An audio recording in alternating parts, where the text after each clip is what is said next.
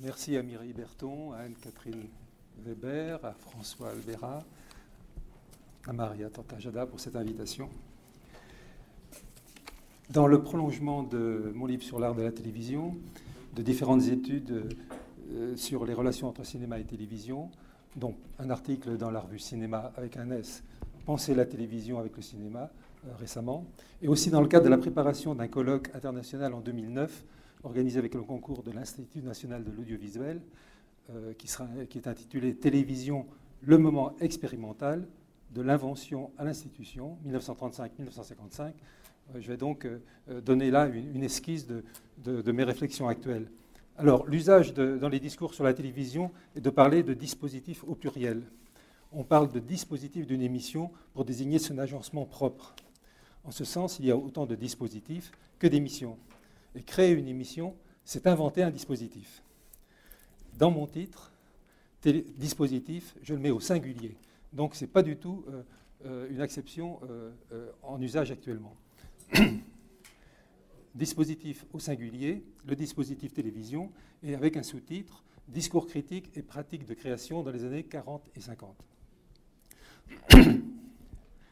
Qu'est-ce que la télévision? Si on s'interroge, si l'on interroge l'homme de la rue, écrit Jean Thévenot en 1946, il répondra la télévision, ah oui, c'est quand on pourra se voir au téléphone. Non, dit Thévenot, la visiotéléphonie ne sera qu'une branche mineure de la télévision. L'important, ce sera la télédiffusion, c'est-à-dire la télévision fonctionnant non pas en aller-retour au service des conversations privées, mais à sens unique pour la recréation et l'éducation du grand public. Que faut-il entendre par sens unique? Dans les années 40 et 1950, euh, la question de l'identité de la télévision donne lieu à de très nombreux débats. On s'interroge sur son identité médiatique, en quoi la télévision se distingue-t-elle du cinéma, du théâtre ou de la radio, et sur son identité artistique. Quelles sont ses ressources expressives propres? Faut-il chercher sa spécificité dans les modalités de production ou de diffusion ou bien dans les, qualités dans les conditions de réception? On met en avant les notions d'immédiateté ou d'intimité. En France, on insiste sur le fait que la télévision n'est ni du théâtre ni du cinéma. Alors, je voudrais reformuler ce questionnement dans les termes suivants. À quelle sorte de dispositif les premiers réalisateurs et les premiers critiques ont-ils pensé avoir affaire? Mon hypothèse, après, après enquête, est qu'à ses débuts, la télévision est perçue et comprise comme étant indissociablement un dispositif d'adresse et un dispositif d'observation. C'est ce qui ressemble, semble-t-il, aussi bien du discours critique que d'un certain nombre d'émissions remarquables que l'on peut analyser dans cette perspective.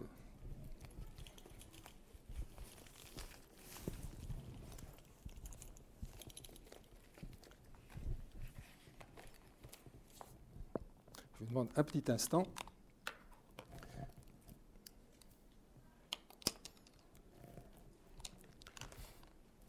Alors, si l'on peut parler de la télévision comme d'un dispositif d'adresse, c'est d'abord en raison de cette règle fondamentale selon laquelle la télévision doit impérativement et en permanence solliciter notre attention. Comme l'écrit Gilbert Seldes en 1952, si l'on cherche un dominateur commun à tout ce qui apparaît sur l'écran, le voici. Tout ce qui est transmis vise à intéresser le spectateur, à retenir son attention, à lui donner de telles satisfactions qu'il ne sera pas tenté de regarder ailleurs. D'où, dès 1949, c'est-à-dire plusieurs années avant qu'Hollywood ne réalise que son salut réside dans la production intensive de téléfilms, cette recommandation de Samuel Goldwyn à ses confrères dans un article du New York Times, sachant que le spectateur à domicile sera en mesure à tout moment de passer d'un film à un autre, simplement en tournant un bouton, les producteurs de films pour la télévision devront se concentrer sur un aspect d'une importance cruciale, maintenir l'intérêt du spectateur coûte que coûte. Pour retenir l'attention, la télévision dispose de moyens très efficaces. Premièrement, le recours au gros plan, dont une fonction essentielle, selon Gilbert Seldes, est de concentrer l'attention. Deuxièmement, l'adresse directe par le regard. L'efficacité de l'adresse par le regard tient à deux raisons. Premièrement, le regard à la caméra donne le sentiment d'un contact personnel, Jean Thévenot, d'une rencontre face à face, André Bazin. Autrement dit, l'adresse par le regard est perçue comme une adresse personnalisée. Deuxièmement, ce face-à-face a, lieu au domicile du spectateur. La personne qui nous regarde, dit Bazin, est parmi nous.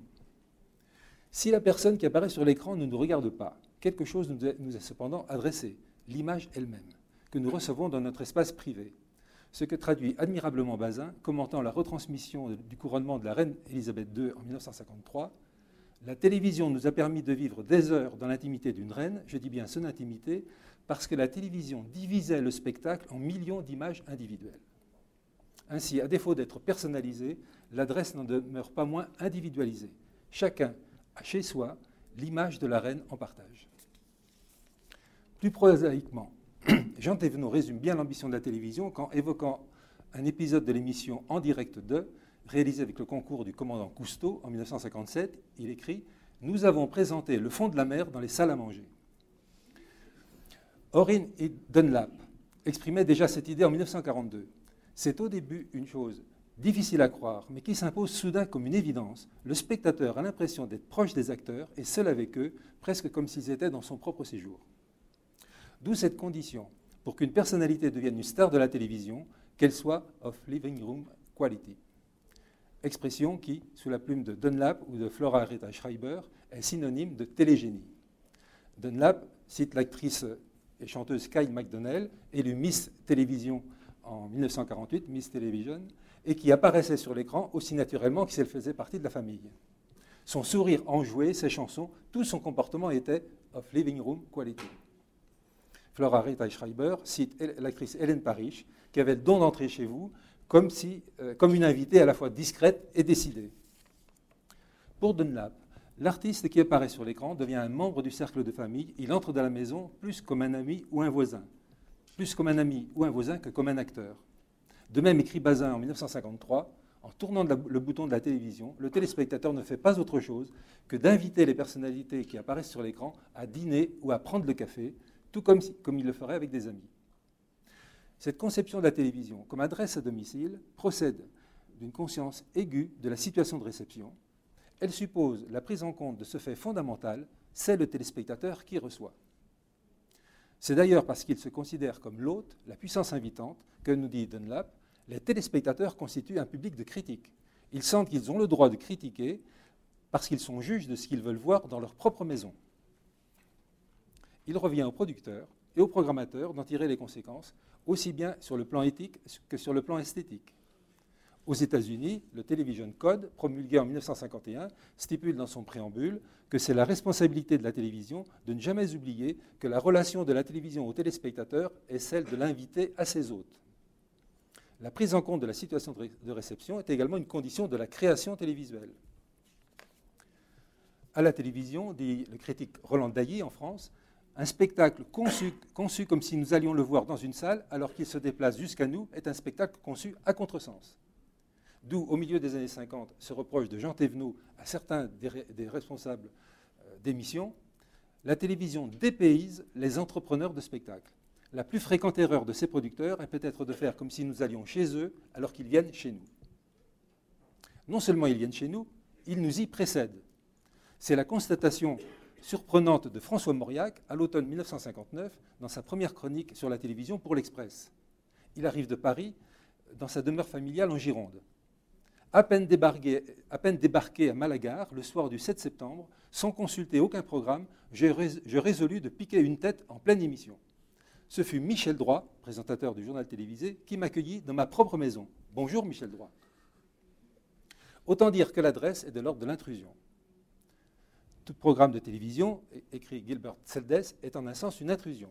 Vous allumez votre poste de télévision et quelqu'un entre dans votre salon. Vous choisissez telle chaîne ou telle autre, selon qui vous voulez dans votre salon à tel ou tel moment. En conséquence, tout l'art de l'acteur, on le comprend, et du réalisateur, va consister à faire en sorte que l'intrus puisse être considéré par le téléspectateur comme un invité. Dans une émission de la série Gros Plan, qui lui est consacrée en 1959, le comédien Jean Marais avant de se lancer dans l'évocation de, de, sa carrière, assume pleinement son rôle d'intrus. C'est ses premières paroles face à la caméra, face au spectateur. Je suis chez vous en ce moment et je n'y suis pas. Vous dînez peut-être et vous ne m'invitez pas. Vous êtes assis et vous me laissez debout. Et peut-être même pendant que je parle, me critiquez-vous ou parlez-vous de moi comme si je n'étais pas là. Le réalisateur Pierre Vialet, dans le numéro 3 des Cahiers du cinéma en 1951, le dit beaucoup plus crûment. Le rôle de la télévision consiste à faire partie de la vie du téléspectateur, il faut s'introduire dans son appartement, le charmer, l'entourer, le soigner, le mijoter à feu doux et bientôt, si l'on est assez malin, habiter chez lui. Dans les années 50, en France, ces professionnels de l'intrusion que sont les speakerines constituent pour les critiques, qui les appellent par leur prénom, un objet de réflexion privilégié. Le, seul article écrit par Bazin dans les cahiers du cinéma sur la télévision en 1954, euh, pour, pour, contribuer à une érotologie de la télévision, est largement consacré aux speakerines.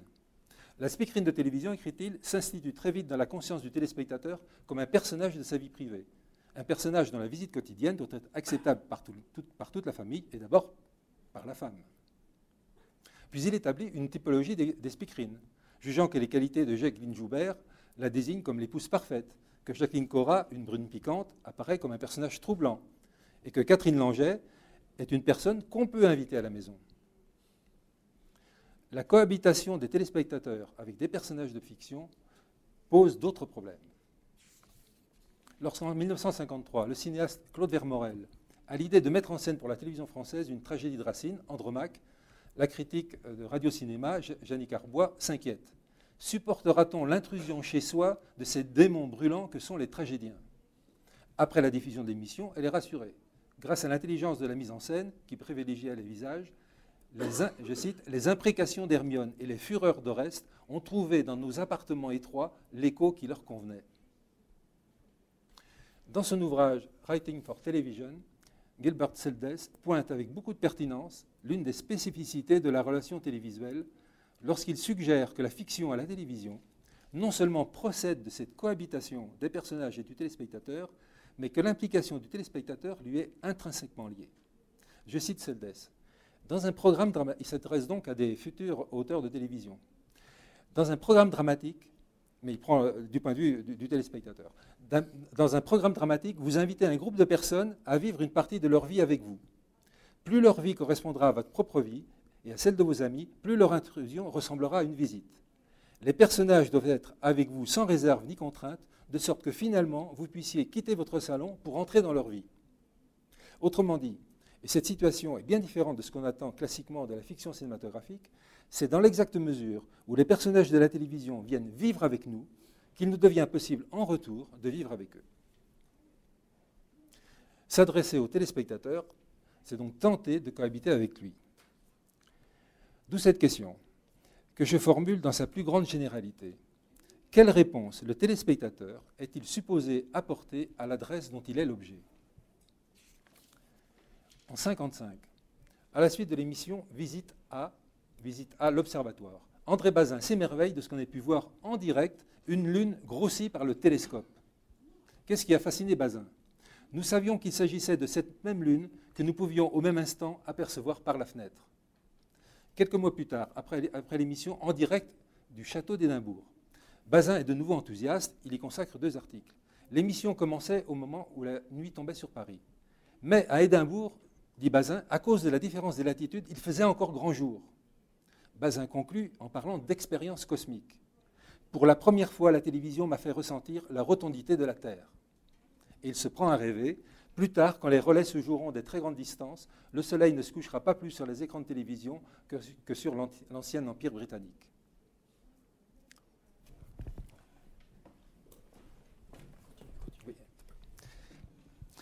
C'est un peu une expérience du même ordre qu'en novembre 1951, la chaîne CBS a fait, a fait vivre aux téléspectateurs américains lors du lancement de l'émission d'information See It Now.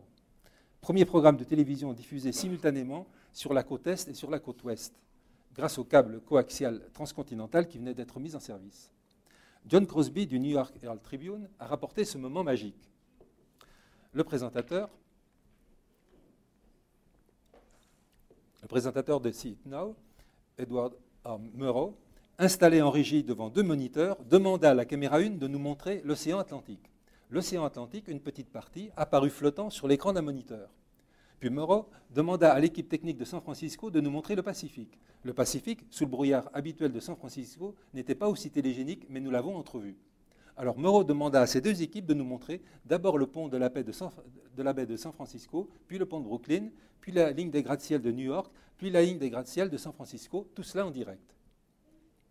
Nous sommes impressionnés, dit Moreau par un média qui a permis à une personne assise chez elle de regarder pour la première fois deux océans à la fois.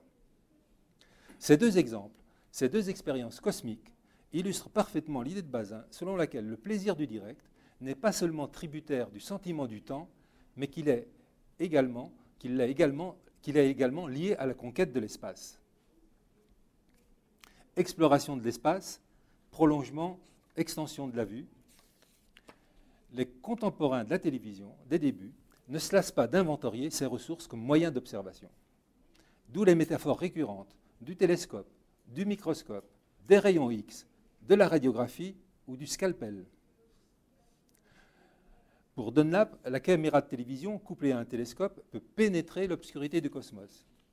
Dans l'émission Les secrets des chefs-d'œuvre de Jean Thévenot et Madden Horst, on utilise un microscope géant avec un grossissement de plus de 25 fois pour radiographier des tableaux célèbres. En 1955, André Bazin consacre un article à une émission, de Jean Pinlevé, qu'il qualifie de sensationnelle et qui l'a bouleversé. Il s'agissait en effet, écrit-il, depuis une salle d'hôpital, de l'observation directe des images obtenues par un, euh, par un bronchoscope engagé jusqu'à 40 cm dans la trachée artère d'un patient, puis de diverses radioscopies humaines et animales, un grand moment de télévision pure. Lorsque Bazin emploie l'expression télévision pure, il ne vise pas le direct en tant que tel, il suggère plus fondamentalement que la vocation de la, télévision réside dans son pouvoir d'observation. L'article de Bazin est intitulé Grâce à la télévision, on peut maintenant descendre en soi-même. La métaphore psychologique pour désigner une investigation physiologique n'est pas fortuite. Sa consoeur à Radio-Cinéma, Claude-Marie Trémois, parle de la télévision comme de l'instrument à forer les êtres, à mettre à nu les âmes. Cette conception est largement partagée par les producteurs et réalisateurs de fiction. À la BBC, euh, un responsable des émissions de, dramatiques écrit que la télévision va au cœur de la matière, à l'essence du personnage, à la peinture de l'être humain qui est là, comme sous un microscope, pour notre contemplation privée. La tâche du réalisateur, dit un autre responsable de la BBC, est d'offrir aux téléspectateurs l'opportunité d'examiner les émotions en gros plan. En 1949, la critique américaine est unanimement élogieuse pour la diffusion sur CBS du Jules César de Shakespeare dans une production en costume moderne de Worthington Miner. Dans le New York Times, Jack Gould qualifie l'émission de télévision pure, pure television. Le caractère intime, pardon, après, après qu'il eut semé, je cite Gould dans le New York Times, après qu'il eut semé le germe de la révolution dans l'esprit de Brutus, on voyait Cassius perdu dans ses pensées. Ses lèvres ne remuaient pas, mais sa voix, enregistrée à l'avance, disait que le noble métal de Brutus pouvait être travaillé. Pendant ce temps, la caméra avançait inexorablement du plan large jusqu'au gros plan, jusqu'à ne plus montrer que les yeux intrigants du maître conspirateur. Si cette technique qui consiste à pénétrer les pensées est un procédé familier au cinéma, c'est une expérience nouvelle quand cela arrive dans le calme de sa propre maison. Cependant, ce que la télévision offre à l'examen du spectateur de, fiction, du téléspectateur de fiction, ce n'est pas seulement les émotions des personnages, mais aussi, ce point capital, la performance des interprètes. Bazin le souligne en 1953 à propos de l'émission Place au théâtre, qui est retransmise depuis une salle parisienne. Le téléspectateur a conscience d'avoir sur le spectateur cloué dans son fauteuil la supériorité d'observer au plus près l'hésitation créatrice du comédien. Dès 1939, la journaliste anglaise Grace Wyndham Goldie exprime cette idée avec force à propos du jeu d'une actrice. En 1939, elle écrit nous l'avons vue presque continuellement en gros plan et son visage devint une fenêtre à travers laquelle elle nous laissait voir directement les pensées du personnage. Les critiques français euh, font la même découverte en 1959 après euh, euh, une série de, présentations des tragédies de, Racine mises en scène par Jean Gébron à, à la télévision française. Finalement, tout se passe comme si la vision rapprochée, la proximité durablement maintenue avec le visage, désamorçait l'identification au profit de l'observation le sentiment d'intimité éprouvé par le téléspectateur ne concernant plus seulement le personnage, mais également l'interprète, que par l'intermédiaire des caméras, nous voyons au travail. L'observation, on le voit, ne suppose pas seulement le gros plan, mais l'insistance du gros plan, la continuité de la prise. C'est ce qui distingue le gros plan cinématographique du gros plan télévisuel. Au cinéma, le plus souvent, la continuité du gros plan, enfin dans le cinéma classique, euh, la, continuité, du gros plan est rompue au profit du champ contre champ. Ce procédé, qui asservit le gros plan à l'échange, dialogué ou non, dans une certaine mesure, le neutralise. C'est une remarque que Pierre Sorlin avait faite euh, à propos du cinéma. Le, champ contre champ asservit le gros plan à l'échange et le neutralise. Renoncer au contre-champ comme on le fait habituellement dans la télévision des débuts. C'est donner au, visage un autre statut. C'est pour reprendre une expression de Jacques Aumont dans un autre contexte, cesser de soumettre à chaque seconde le visage à la loi d'airain de la communication. Et par conséquent, c'est rendre possible l'observation. Là réside, je pense, en, grande partie l'influence de la télévision chez certains cinéastes des années 50, comme Bergman, Antonioni, Truffaut ou Godard. Si les auteurs de fiction sont unanimes à reconnaître que la caméra de télévision peut servir de scalpel pour mettre à nu le cœur et l'esprit humain, ce pouvoir d'investigation et de pénétration intéresse tous les genres. Le directeur des programmes de la télévision française des années 50, Jean Darcy, en était très conscient. Je cite Jean Darcy. Il semble que la télévision mette entre les mains du public une sorte de scalpel psychologique, une sorte d'appareil radiographique de la personnalité, qui permet à chacun d'analyser et de se livrer au plaisir de la connaissance.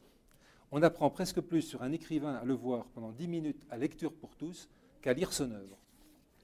À propos de lecture pour tous, il dit, il dit encore, sous le scalpel de la télévision, on voyait se révéler de façon extraordinaire la personnalité des auteurs interviewés je suis persuadé que personne ne, se souvenait réellement de ce qu'avaient dit les malheureux, auteurs ainsi introspectés. Mais on avait fait profondément connaissance avec leur personnalité, leur cœur, leur âme, leur cerveau. D'où le succès de l'émission.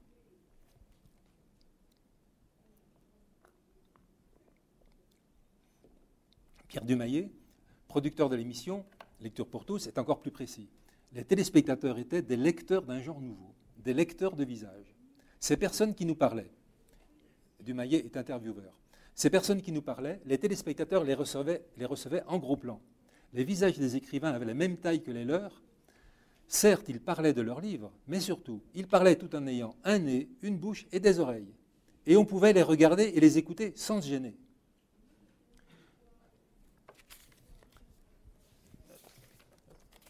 Une autre, euh, une autre citation de Dumaillet qui, est moins euh, peut-être moins anecdotique, mais euh, quand on l'interroge sur l'art de l'interview, il dit ce qu'il y a de plus important à la télévision, c'est de voir quelqu'un chercher plutôt que trouver. D'où l'importance des silences. Laisser, à l'interlocuteur les moyens de se taire. Et dans ce cas-là, et c'est la grande réussite de l'interview, dit Dumaillet, on a l'impression à ce moment-là de voir se faire la pensée comme on voit se faire le café. Donc il s'agit bien toujours d'observation. François Mauriac était un lecteur de visage, fidèle euh, téléspectateur de l'émission Lecture pour tous. La télévision, écrit-il dans sa chronique de l'Express, contente ce goût de les voir de tout près, les visages, de les déchiffrer comme des partitions. La télévision nous, nous donne le pouvoir d'observer à loisir. Le magazine américain House Beautiful, cité par Lynn Spiegel, explique à ses lectrices en 1949 que dans la retransmission de concerts, le gros plan permet aux téléspectateurs de dévisager les musiciens, de remarquer leurs caractéristiques physiques et d'observer le jeu des émotions sur leur visage clairement exposé. Le grand intérêt de la série documentaire Gros plan de Pierre Cardinal en France est d'une part de conjuguer de manière exemplaire les ressources de l'adresse et celles de l'observation, et en même temps de ne pas dissimuler la violence du dispositif.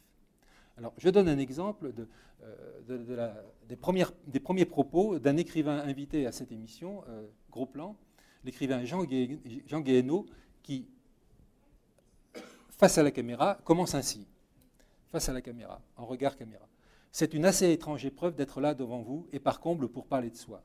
Là, dans cette grande lumière, sous toutes ces lampes, devant toutes ces machines qui me regardent et m'épient et qui, toutes braquées vers moi, semblent toutes entrer en moi pour y détruire mes secrets. C'est une étrange épreuve et je ne sais pas très bien pourquoi j'ai accepté, euh, pourquoi j'ai accepté de m'y soumettre. Et elle est difficile et pas très agréable parce que vous me voyez tandis que je ne vous vois pas. Chacun de vous me voit et je ne peux pas lui échapper. Le partenaire invisible que vous êtes a tous les avantages. On a beau me farder, je sais très bien que sous tant de lumière, mon visage ne mentira pas. Gros plan, je ne peux pas me cacher. Il faut que je parle, même si je ne voulais plus parler, et que je remplisse le temps et le petit écran. Je ne peux pas vous échapper, je ne peux pas non plus échapper à la vérité. Le dispositif télévisuel apparaît ici comme l'inverse exact du dispositif cinématographique tel que le décrit George Friedland en 1949 dans son article Télécinéma paru dans la Revue du cinéma. Friedland montre comment le dispositif cinématographique compris comme l'articulation de la situation de réception et du réglage dramaturgique, est entièrement conçu pour que le spectateur, je le cite, demeure soumis à la dictature que le réalisateur exerce sur son esprit. Le spectateur, dit Friedland, venu au spectacle de sa propre volonté et par ses propres moyens, est enchaîné dans une position presque aussi obligatoire que celle du malade sur la table d'opération, et la plus avantageuse pour le réalisateur du film. Ainsi, alors qu'au cinéma, c'est le réalisateur qui a la position avantageuse, à la télévision, c'est le téléspectateur. Le partenaire invisible que vous êtes, dit a tous les avantages. Au cinéma, le spectateur est sur la table d'opération, à la télévision, au contraire, c'est contre le personnage ou la personne observée que le scalpel se retourne. Au cours de l'année 58, André Bazin consacre plusieurs articles à l'émission Le Gros Lot, un jeu culturel que, malgré ses réticences, il tente de défendre contre certains de ses lecteurs. Tout en déplorant qu'il s'agisse d'un jeu d'argent, l'émission bénéficie du soutien de la loterie nationale, et que la notion de culture s'y trouve pervertie, l'hyperspécialisation de l'autodidacte est contraire à la vraie culture, Bazin avoue Ce qui tout de même me séduit, pour des motifs dont je n'ai point honte, c'est l'intérêt humain du spectacle. La plupart des candidats ont une personnalité relativement originale mise à rude épreuve par le jeu. Les qualités ou les faiblesses du caractère s'y révèlent sous un jour particulier. Dans un second article, Bazin explique que ce genre d'émission a deux pôles d'attraction. L'un qui est celui du jeu à l'état pur, de ses incertitudes, de son attente. Le spectateur joue par personne interposée. Je dirais que c'est le pôle de l'identification. L'autre pôle, dit Bazin, inséparable du premier, est l'intérêt humain du spectacle, la révélation d'un caractère au feu de l'épreuve à laquelle il est soumis. Je dirais que c'est le pôle de l'observation. Observation du candidat, cadré en gros plan, qui, ne trouvant pas la réponse à la question posée, se tord la bouche, grimace, souffre le martyr, tandis que les secondes s'égrènent. Dans un troisième article, Bazin conclut Le spectacle de l'épreuve psychologique à laquelle est soumis un homme quelconque peut être en lui-même un objet valable de télévision.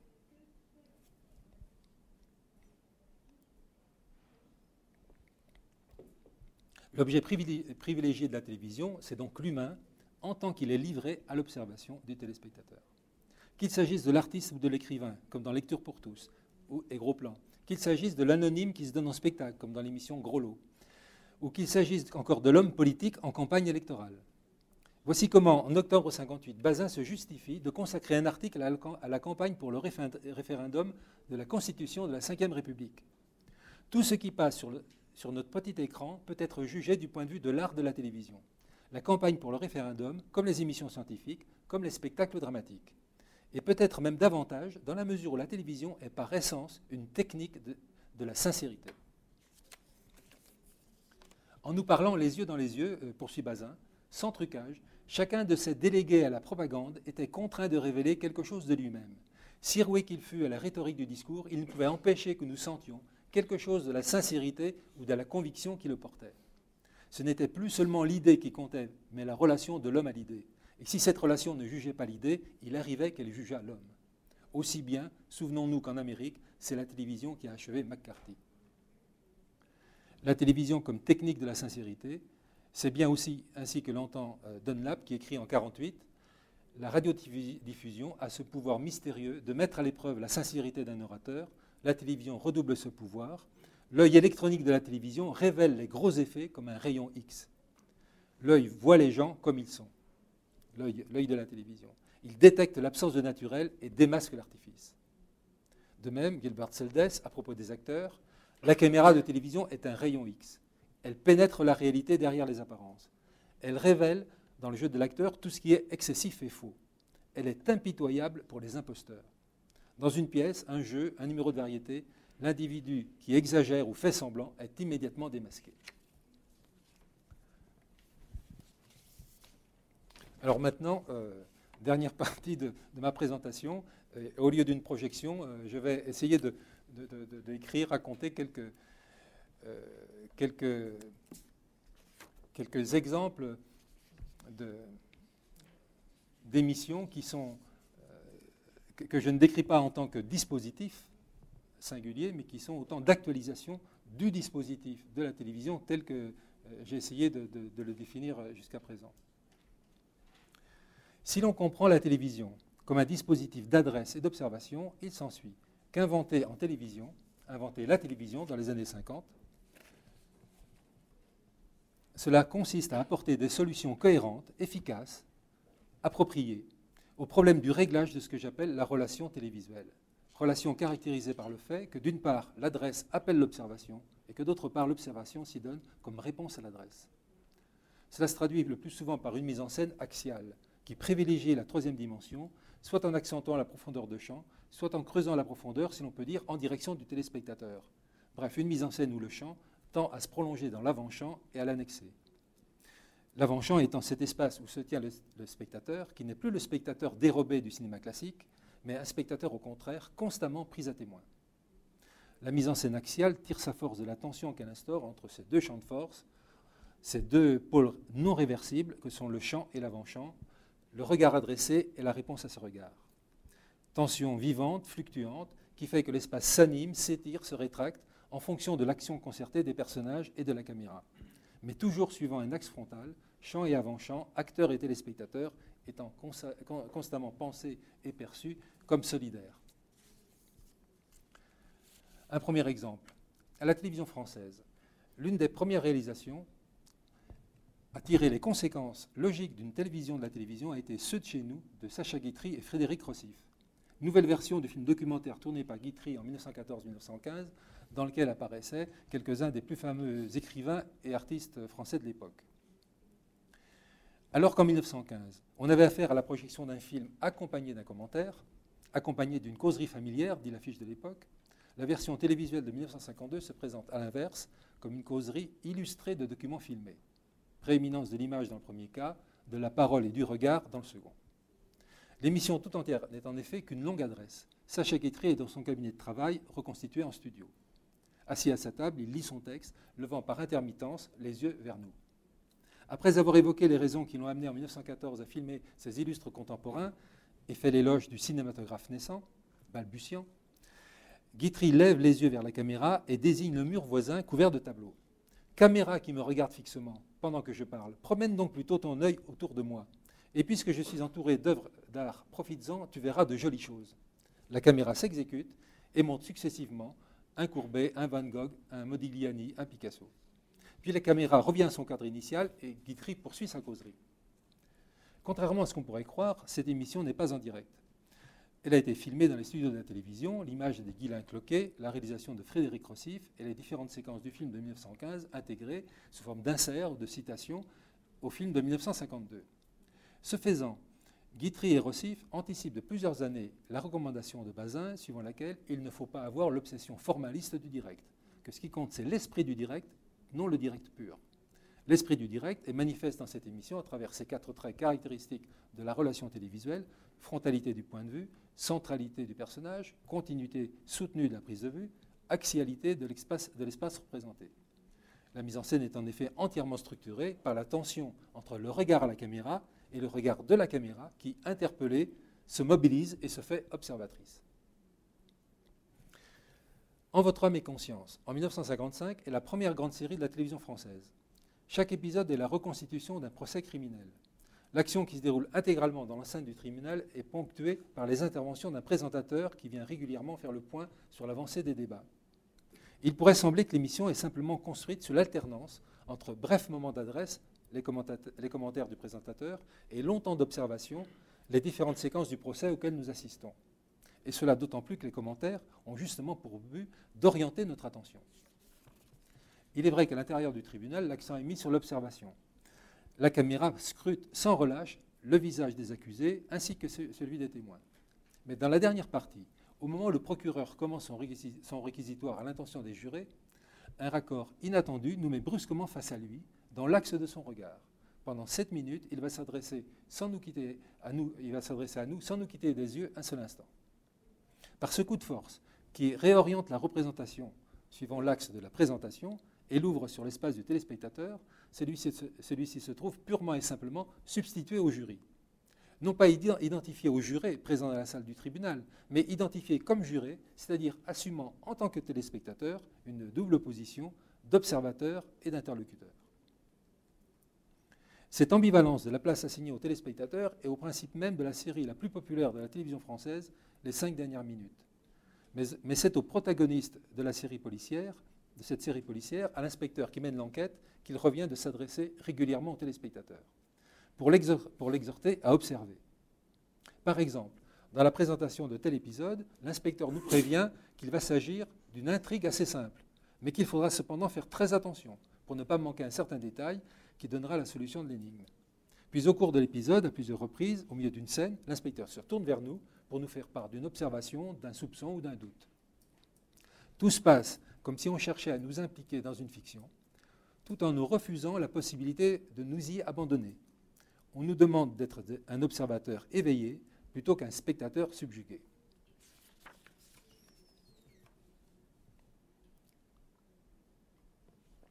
Est-ce qu'il me reste euh, une dizaine de minutes ça va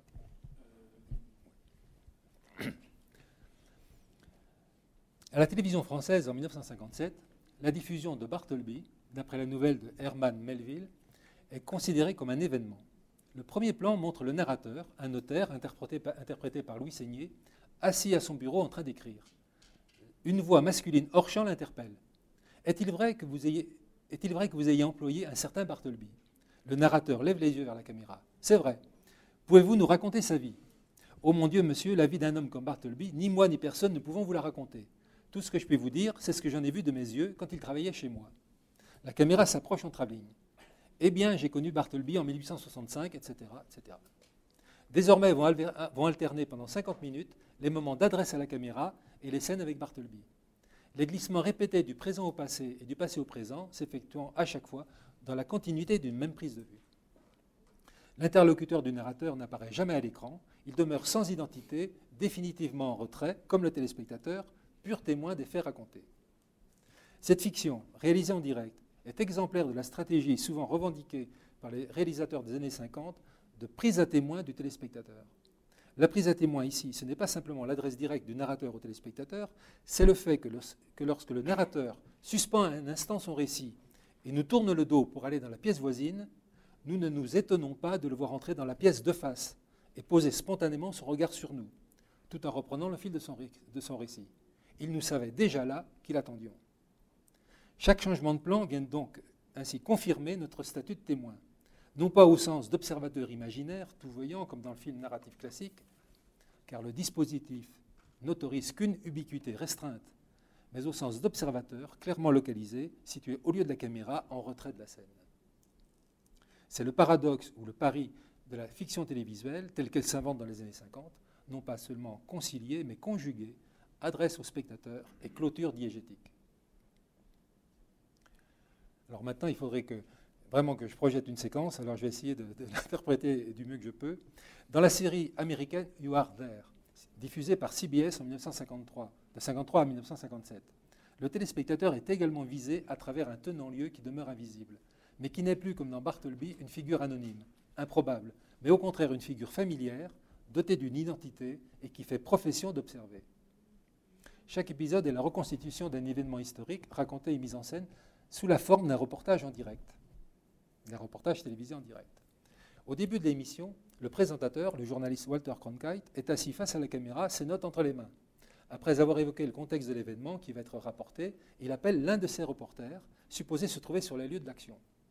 Le reporter, qui est également un, vrai journaliste de CBS, prend le relais pour commenter en voix over ce à quoi il assiste. Alors voici, par exemple comment commence euh, l'épisode La mort de Socrate, réalisé par Sidney Lumet en 1953. La présentation se termine par les mots de Walter Cronkite. Nous vous emmenons, face donc euh, à la caméra, nous vous emmenons maintenant à Athènes, à l'extérieur de la prison où Socrate est détenu.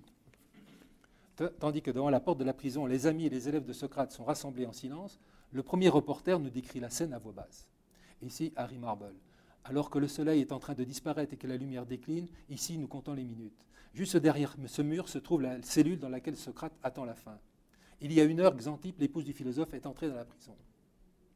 Un homme de dos traverse le groupe des amis de Socrate qui sont assemblés rassemblés devant, l'entrée de la prison. là, vous voyez Aristophane, le célèbre dramaturge, auteur de comédies satiriques. Il arrive très certainement du théâtre de Dionysos, où sa pièce Lysistrata est en cours de répétition.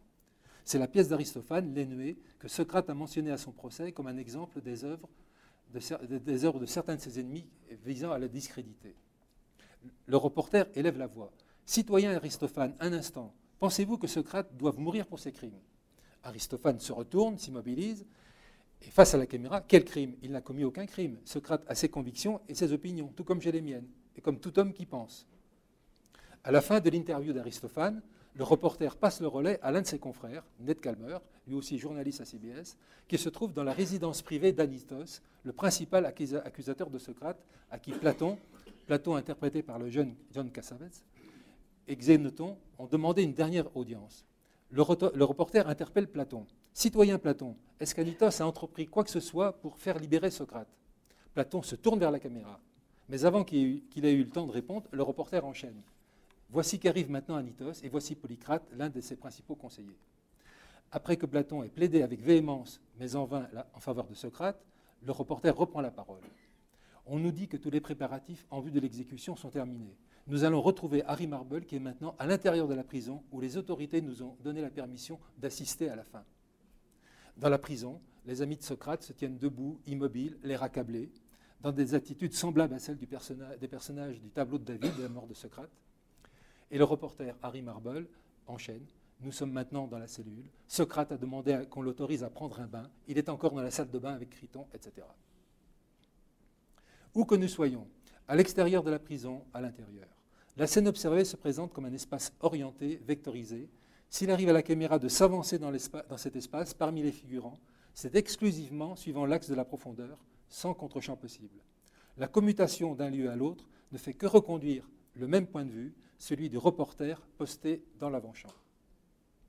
Lorsqu'une euh, séquence commence, on en fait vraiment l'expérience quand on voit l'émission, lorsqu'une séquence commence, des personnages vont, viennent, parlent entre eux, agissent, et on est tenté de se projeter dans l'action, de, de, céder au désir d'immersion.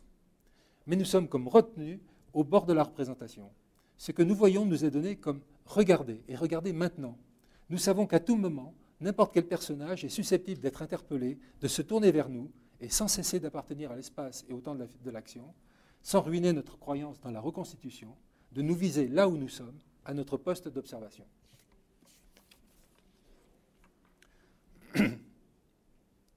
Dans cette émission, You Are There, le regard à la caméra est indistinctement regard adressé au, au reporter. La caméra est le reporter. Tout ce que nous voyons est vu par le reporter. Ce dispositif tel que je viens de décrire dans cette émission et puis dans d'autres que je pourrais citer, semble trouver une forme, ce dispositif qui met le, téléspectateur au poste d'observation, semble trouver une forme d'accomplissement dans des réalisations fondées sur le principe de la vision subjective. On ne peut qu'être frappé par le nombre de fictions qui, autour de 1950, ont recours à la caméra subjective. C'est sauf erreur sur NBC, dans la série Lights Out, Lights Out en, juin 1946, soit six mois avant la sortie du film de Robert Montgomery, The Lady in the Lake, qu'on peut voir la première fiction intégralement réalisée selon ce procédé. L'émission intitulée First Person Singular raconte l'histoire d'un homme, un psychopathe, qui par un soir d'été torride étrangle sa femme. L'action est montrée intégralement du point de vue du meurtrier, qu'on ne voit jamais, et dont les pensées intérieures sont exprimées en voix over par un acteur comme l'écrit le critique de Variety, le téléspectateur pénétrait dans l'esprit du meurtrier. Alors que le procédé de la caméra subjective paraît peu compatible avec le dispositif cinématographique classique, à la télévision, au contraire, c'est sans doute parce qu'il multiplie euh, les, les, occasions d'adresse à la caméra et au spectateur, et aussi parce qu'il donne l'impression de pénétrer les pensées, que ce procédé de la caméra subjective semble aller de soi, comme s'il y avait vraiment une affinité particulière entre ce procédé et le dispositif télévisuel. Alors je pourrais citer, mais je, vais sauter, euh, d'autres séries euh, américaines en particulier qui, euh, qui sont entièrement basées sur le, principe de la caméra subjective. The Plains Closeman, 1949, diffusé par Dumont Network, ou bien Volume 1 de Willis Cooper sur la chaîne ABC, qui expérimente aussi la caméra subjective. Alors je termine avec un, une très belle réalisation que, je résume évidemment trop brièvement. Euh, euh, c'est le même producteur que, First Person Singular de 1946, Fred, le grand producteur américain Fredco. et, c'est la série Gulf Playhouse, First Person, de, donc de, NBC. une série intégralement en caméra subjective et dont, le principal réalisateur était Arthur Penn. L'un des épisodes met en scène un couple dont la fille mariée avec un enfant revient précipitamment chez ses parents après que son mari l'a quitté. Le père, instruit par sa propre expérience du mariage, tente désespérément d'expliquer à sa fille qu'elle doit absolument téléphoner à son mari, lui parler et accepter d'entendre les motifs de son départ. La mère, au contraire, encourage sa fille à se montrer inflexible et lui interdit d'appeler son mari. Au cours de cette crise, le père va trouver le courage d'affronter ouvertement sa femme et de lui dire ce qu'il pense enfin de, il pense de leur relation de couple. La caméra occupe la place du père qui reste invisible. C'est à travers son regard que nous voyons la mère aller et venir à l'intérieur de la maison, tandis qu'il commente en monologue, intérieur son comportement. Quand elle s'adresse à lui en regard caméra, il lui répond à haute voix, mais poursuit mentalement ses commentaires. Lorsque la, euh, mère s'isole un moment avec la fille euh, dans une pièce, il les observe à, travers l'encadrement de la porte, tout en continuant de nous livrer ses pensées. Alors, la mise en scène d'Arthur Penn est, tout à fait admirable et elle joue parfaitement de l'équilibre instable et de la tension entre l'adresse et l'observation. Le procédé de la caméra subjective, loin d'être rigide et arbitraire, apparaît comme un moyen pertinent, non pas de garantir mécaniquement l'identification du spectateur au personnage, mais de l'impliquer dans la fiction comme, comme téléspectateur, téléspectateur c'est-à-dire de l'inscrire dans le dispositif comme observateur. Alors, je, vais m'arrêter ici, euh, mais euh, on pourrait citer bien d'autres, bien d'autres euh, fiction de, la télévision de cette époque, et par exemple une émission comme 12 hommes en colère, 12 euh, Angry Men, l'original de Franklin Schaffner à la télévision, quelques années avant, le remake de Sidney Lumet, est un film où vraiment on a un groupe de personnes sous observation pendant une heure. Et la mise en scène de, Lumet va, aussi dans ce sens à tel point que la critique de François Truffaut sur ce film, quand il est sorti en France, euh, euh, était extrêmement élogieuse. Il, disait que ce film de Lumet, c'était le triomphe du style télévision. Mais euh, l'original est, sans doute plus frappant, plus, frappant encore. Et à la télévision française, je termine là-dessus, l'exploration dramaturgique de l'adresse directe a été poussée très loin par le réalisateur Pierre Cardinal au début des années 60 puisqu'il a fait une série d'adaptations de, romans. Le premier, c'était Le Rouge et le Noir, où les personnages se parlent constamment. Les dialogues entre les personnages sont, intégralement filmés en regard caméra. C'est-à-dire que euh, du champ au contre-champ, on passe d'un regard caméra à un autre. Euh, ils s'adressent les uns aux autres en regardant systématiquement le spectateur. Voilà, je termine.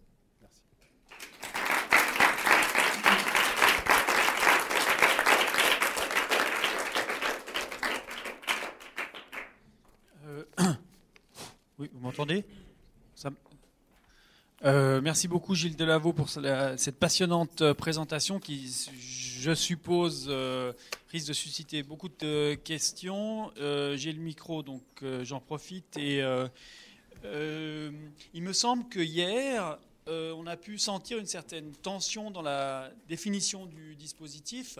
François Albert a bien montré comment cette notion avait été tellement importante euh, autour du début des années 70, euh,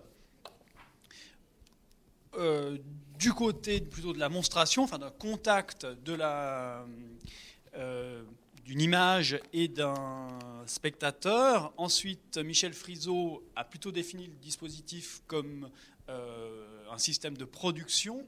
Et donc la question que je me posais, c'était euh, quel est le lien entre les deux choses? Est-ce qu'on parle toujours de la même chose? Et est-ce que le dispositif de production détermine toujours le dispositif de réception? Et là, il me semble que vous avez présenté un, cas vraiment euh, très très fort d'une incroyable continuité entre les deux, euh, entre ceux qui produisent et la pensée de l'espace de, monstration. Et donc euh, la question que je me posais, euh, c'était, euh, parce que vous avez cité des... vous avez cité des textes qui parfois parlaient de la télévision dans la salle à manger, parfois dans le, séjour, disons. y a-t-il eu des recommandations de la part, disons, des instances de production quant à la position de l'appareil dans l'espace domestique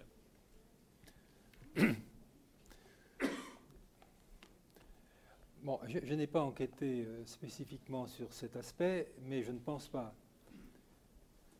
qu'on pourrait. Je, doute qu'on puisse faire une, exploration aussi productive, aussi riche euh, dans le domaine en France à cette époque, euh, aussi riche que, celle de Lynn Spiegel, par exemple, sur la réception dans le cadre domestique aux États-Unis. Je ne pense pas qu'il y avait, d'ailleurs, la télévision arrive plus tard, et puis euh, euh, l'architecture de la maison française n'est pas celle de l'architecture américaine, etc.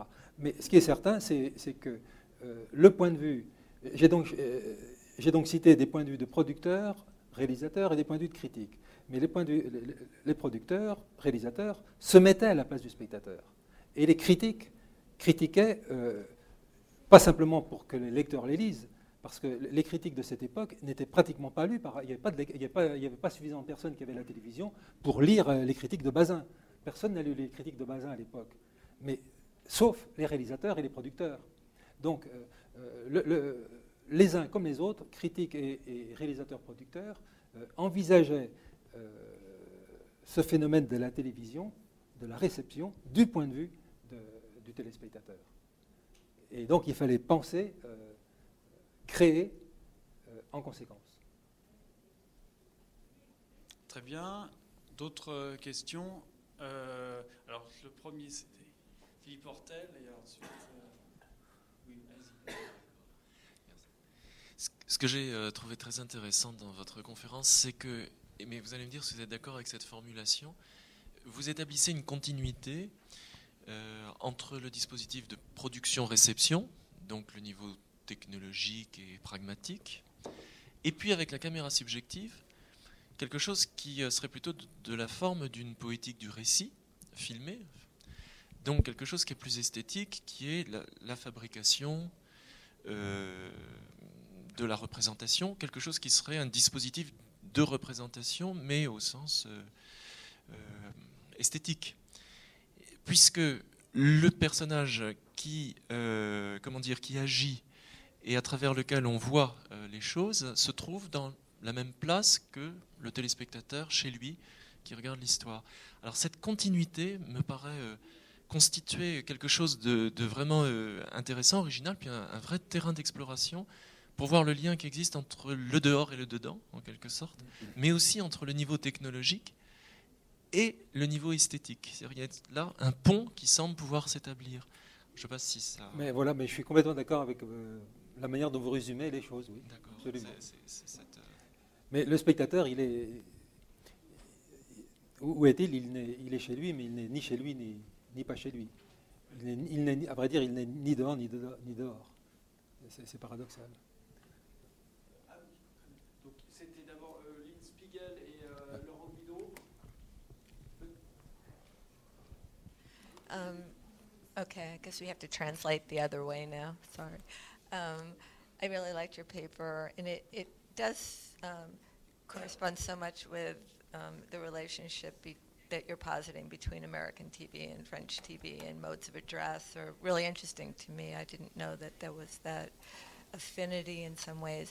Of course, my question is the U.S. situation was one of commercialism, where we had, you know, those texts that you were talking about, such as You Are Now or Studio One, would have had a announcer, you know, in the middle of the show, uh, talking to the audience about what refrigerator to buy or this kind of thing.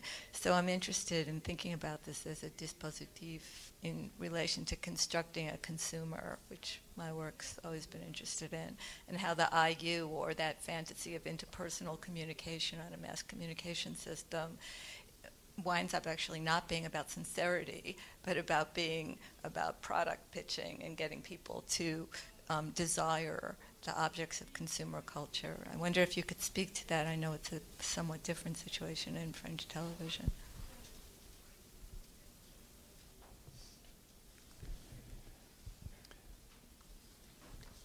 Alors évidemment, je ne connais pas euh, la situation américaine euh, comme, comme, vous la connaissez, et, et, si je me suis permis de faire quelques, euh, quelques références, c'est simplement euh, au vu d'un petit nombre d'émissions que j'ai pu, que pu voir ce qui m'a frappé dans, en tout cas, à la, bon, la, télévision américaine, je crois qu'il faut distinguer, enfin c'est très schématique, mais la télévision d'avant d'avant 53-54, ou d'avant 55 à la limite, et la télévision après, parce que euh, le poids des sponsors était dans la seconde moitié des, années 50, enfin c'était la fin de l'âge d'or finalement. Euh, et, mais moi ce qui m'a énormément frappé dans les émissions que j'ai vues de la première, moitié des années 50, euh, j'ai cité Penn, Lumet, c'est la, très grande qualité de ces créations. Euh, à tout point de vue, euh, l'intelligence de la mise en scène, euh, la force des propos, l'interprétation absolument brillante tout le temps. Et, alors, ce que je crois, c'est que si évidemment ces, productions de très haute qualité pouvaient servir à vendre des, réfrigérateurs, il n'empêche que le moment où intervenaient les, annonceurs en plein milieu des fictions, euh, ces moments-là, à mon avis, ne, cassaient pas complètement, euh, enfin, étaient, en accord, étaient pertinents par rapport au mode d'adresse qui était celui de, la fiction tout entière. Donc, euh, je ne pense pas qu'il y, avait une rupture. Comme c'est pas la même chose que dans un film de fiction aujourd'hui à la télévision, euh, quand, on, a une interruption publicitaire, qui, est vraiment une interruption. Ici, l'interruption, je pense, n'était pas tout à fait une interruption. Euh, il y avait simplement un surcroît de présentation. Euh, donc,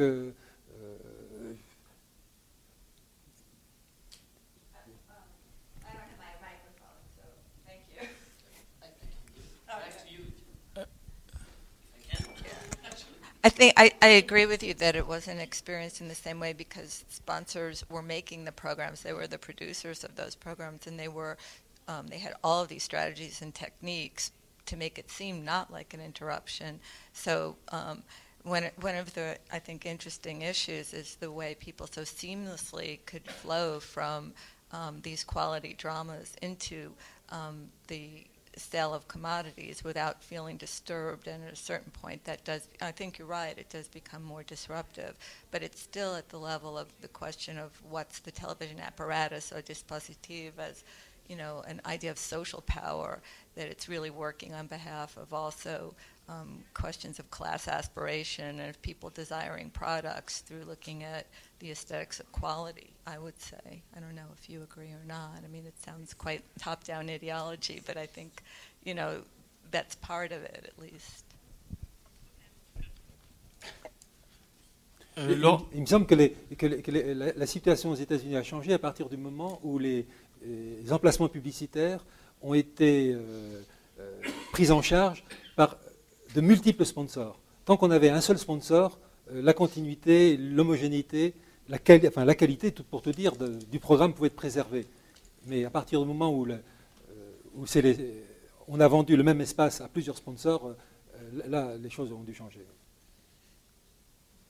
Alors, Laurent Guido, il y a beaucoup de questions, donc je vous demanderai de faire des questions et des réponses concises, s'il vous plaît. D'accord, mais je sais pas, j'ai vu que des gens voulaient peut-être réagir sur... non André, non bah, J'avais deux euh, remarques questions, alors je vais aller très vite. Euh, la première, elle est liée évidemment, ça a dû frapper pas mal de monde. Euh, il y a des relations. vous avez, une grande partie de votre exposé, c'est l'analyse des discours, et il y a des relations assez phénoménales. On voit bien que le discours sur la télévision prolonge ces discours des années 10-20 autour du, cinéma. Hein. Extension prothétique, mise en relation supposée avec l'objet qui est filmé. Et donc l'idée que on avait ça déjà avec la chronophotographie, ce dispositif fondamental de vouloir euh, braquer un objectif sur un corps et ensuite le, rapprocher d'un futur spectateur, c'est vraiment une dimension fondamentale. Euh, vous avez, pour revenir au discours dont vous avez parlé, il y a dans les différentes métaphores qui sont utilisées, il y a celle du scalpel.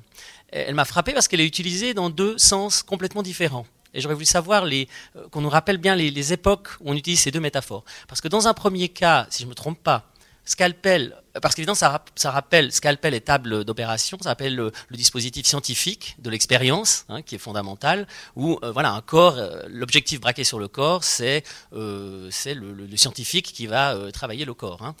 Bref, et donc d'un côté, scalpel était utilisé pour, pour le côté la précision du dispositif cinéma ou de la caméra qui vient notamment apporter avec un gros plan un surcroît de détails, dans un sens.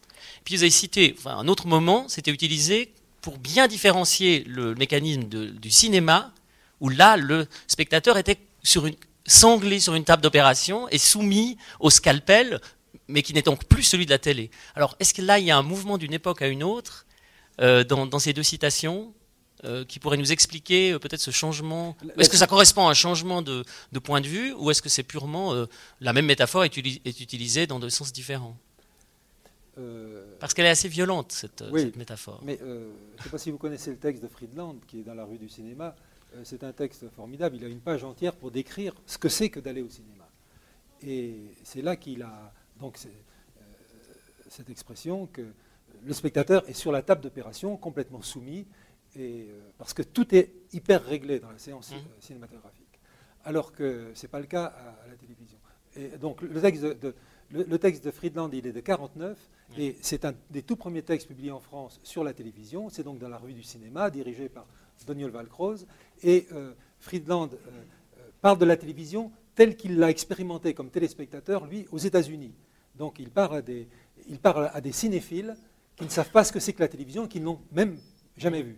Donc voilà, c'est euh, d'où d'où sa métaphore de- de- du cinéma comme table d'opération.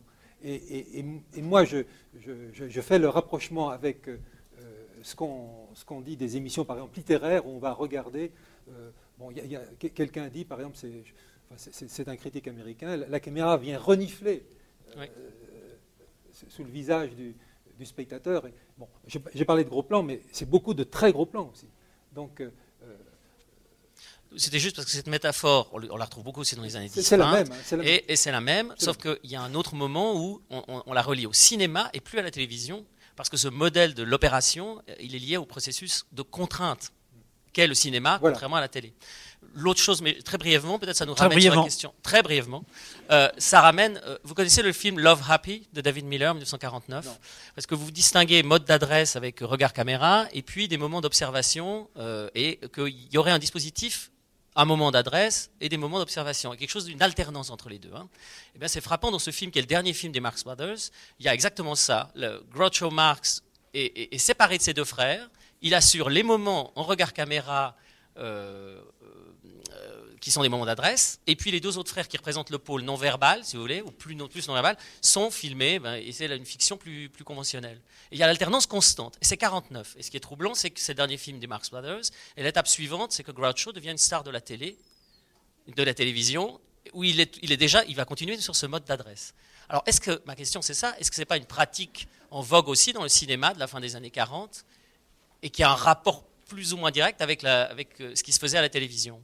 Voilà, sur ce film-là. C'est un film de 49 De 49, oui. Bah, c'est l'époque où on commence à beaucoup montrer la télévision dans les films, effectivement. Mais euh, écoutez, là, là, je ne sais, à vrai dire, pour faire une réponse courte, je, je- je ne saurais pas exactement vous répondre. Euh, ceci dit, sur, sur- la, la- j'ai mis l'accent sur adresse et, et- et observation. Mais ma question que, que je n'ai pas osé formuler, c'est est-ce qu'on ne devrait pas dire tout simplement euh, définir la télé- le dispositif de télévision comme étant un dispositif d'observation L'adresse étant là pour, pour permettre l'observation. Enfin, c'est une question. André Gaudreau. Je serai très bref, mais ta dernière remarque euh, est, euh, est intéressante, je pense. Euh, Observation, donc, plutôt que adresse et observation.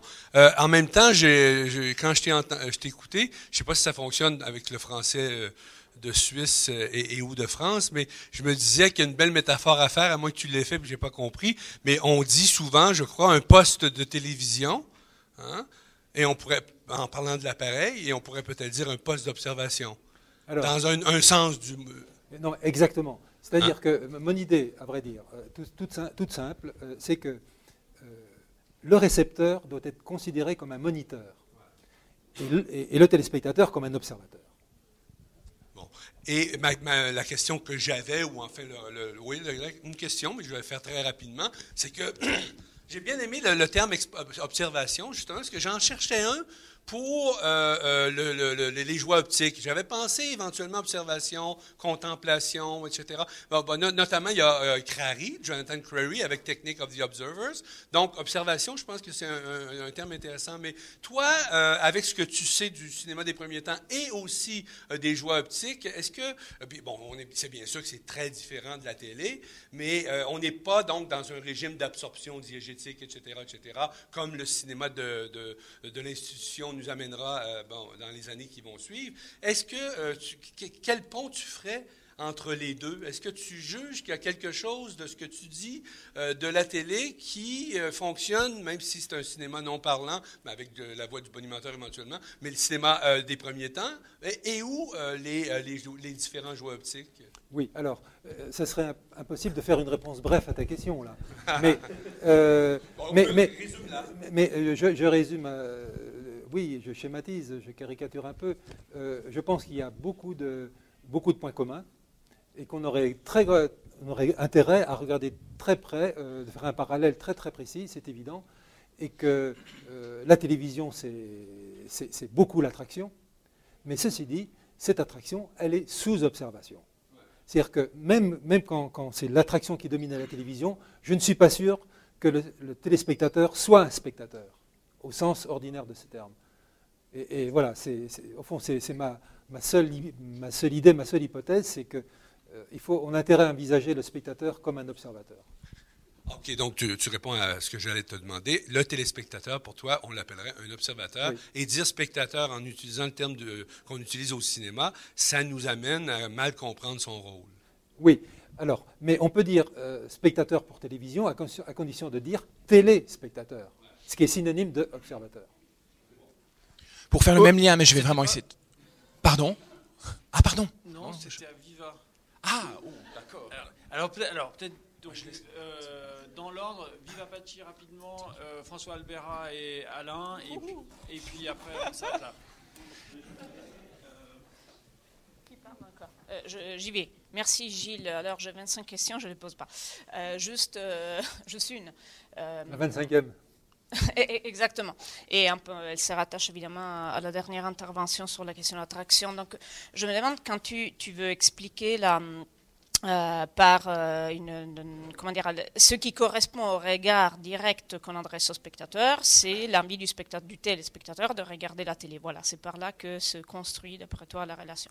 Et, et je me demande, mais pourquoi tu n'as pas en fait parlé de sérialité plus tôt ou aussi, du moins euh, puisque la sérialité me semble l'autre grand point et celui-là nouveau par rapport au cinéma, alors que celui que tu as mentionné avec les écrits est finalement emprunté des discours sur le cinéma.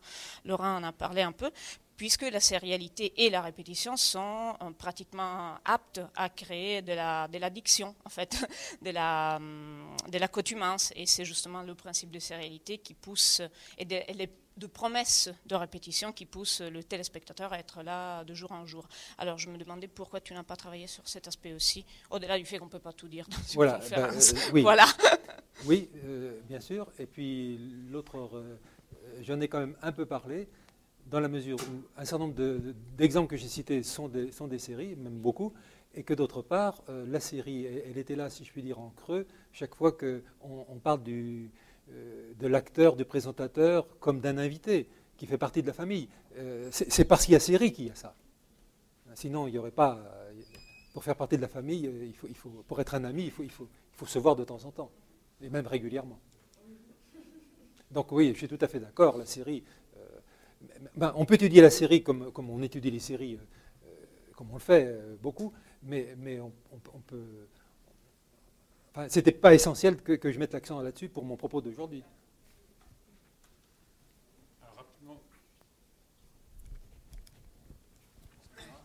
Oui, très rapidement.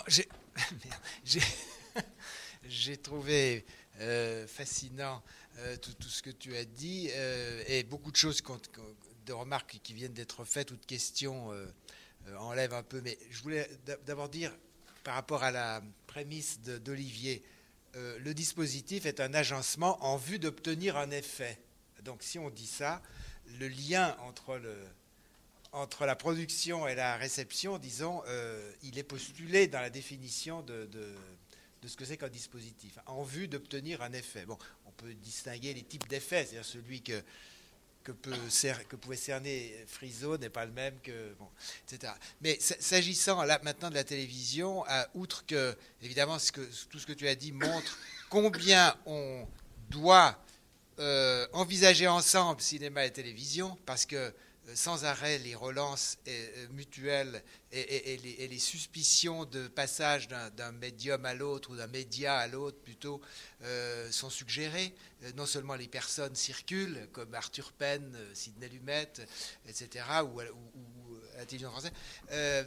donc ça, c'est vraiment c'est vraiment l'urgence euh, qui, s'impose. On le sait ici aussi, parce que dans un pays comme la Suisse, où les cinéastes ont dû faire de la télé, comme Tanner, qui reçoit son doctorat honoris causa, et qui a fait beaucoup de télévision, et donc envisager ces gens en dehors de leur activité euh, pour comprendre leur cinéma, euh, et vice-versa, est absolument ridicule, et pourtant c'est ce qui se fait par par séparation disciplinaire. Mais les, deux petites choses, c'était périodisation. Bon, ça a été évoqué.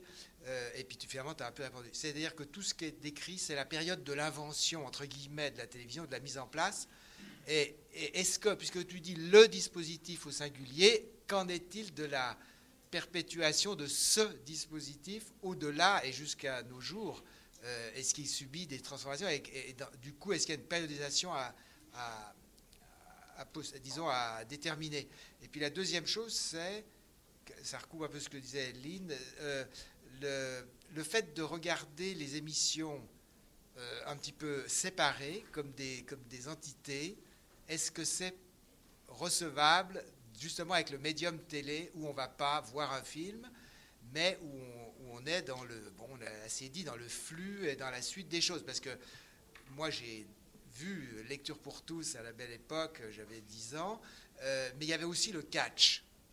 Voilà deux choses dont je crois les chroniqueurs de télé parlent peu, le catch, mais c'était central à la télévision française. Donc voilà, ces deux modalités qui ne sont pas euh, sur le même niveau. Donc est-ce que ce n'est pas dangereux De même que les interruptions euh, publicitaires structurent ce, spectacle, de même l'enchaînement des diverses choses ne le structure-t-il pas Et du coup, est-ce que ça change quelque chose dans la définition du dispositif? Alors, euh, je réponds extrêmement brièvement. Euh, périodisation. Est-ce que le, dispositif, si on définit le dispositif de télévision comme un dispositif d'observation, est-ce que ça tient pour ce qu'on voit aujourd'hui à la télévision? Alors, à vrai dire, euh, je ne sais pas. Il faudrait, il faudrait, mettre cette idée à, à l'épreuve. Ce que je suppose, c'est que en envisageant la télévision d'aujourd'hui aussi comme ça, on relèverait des choses qu'on ne relève pas d'habitude. Je crois que ça permettrait de mieux voir certaines choses. Et euh, je ne sais pas, des émissions de, euh, de télé-réalité du style Love Story, c'est quand même ça. Hein. on, est dans l'observation. Il ne s'agit pas, de, voyeurisme. Il ne s'agit pas de voyeurisme, pour moi, il s'agit d'observation. C'est tout à fait différent. Donc, euh, mais il faut mettre. mais il n'y a pas que ça. Peut-être que la télévision s'est beaucoup diversifiée. Donc, donc ma proposition, euh, euh, pour l'instant, prudemment, euh, je, la réserverai au cinéma, à la télévision des premiers temps.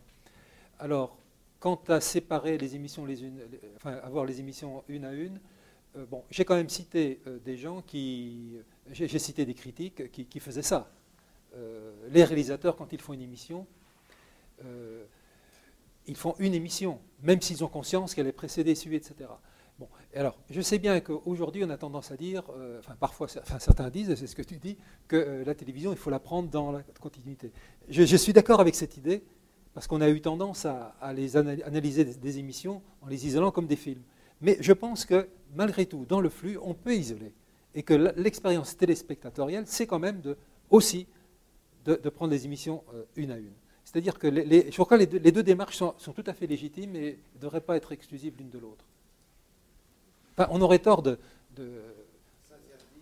s'interdire de, regarder une émission pour elle-même, parce qu'il euh, y a un aspect de la pertinence de l'émission qui, gît là.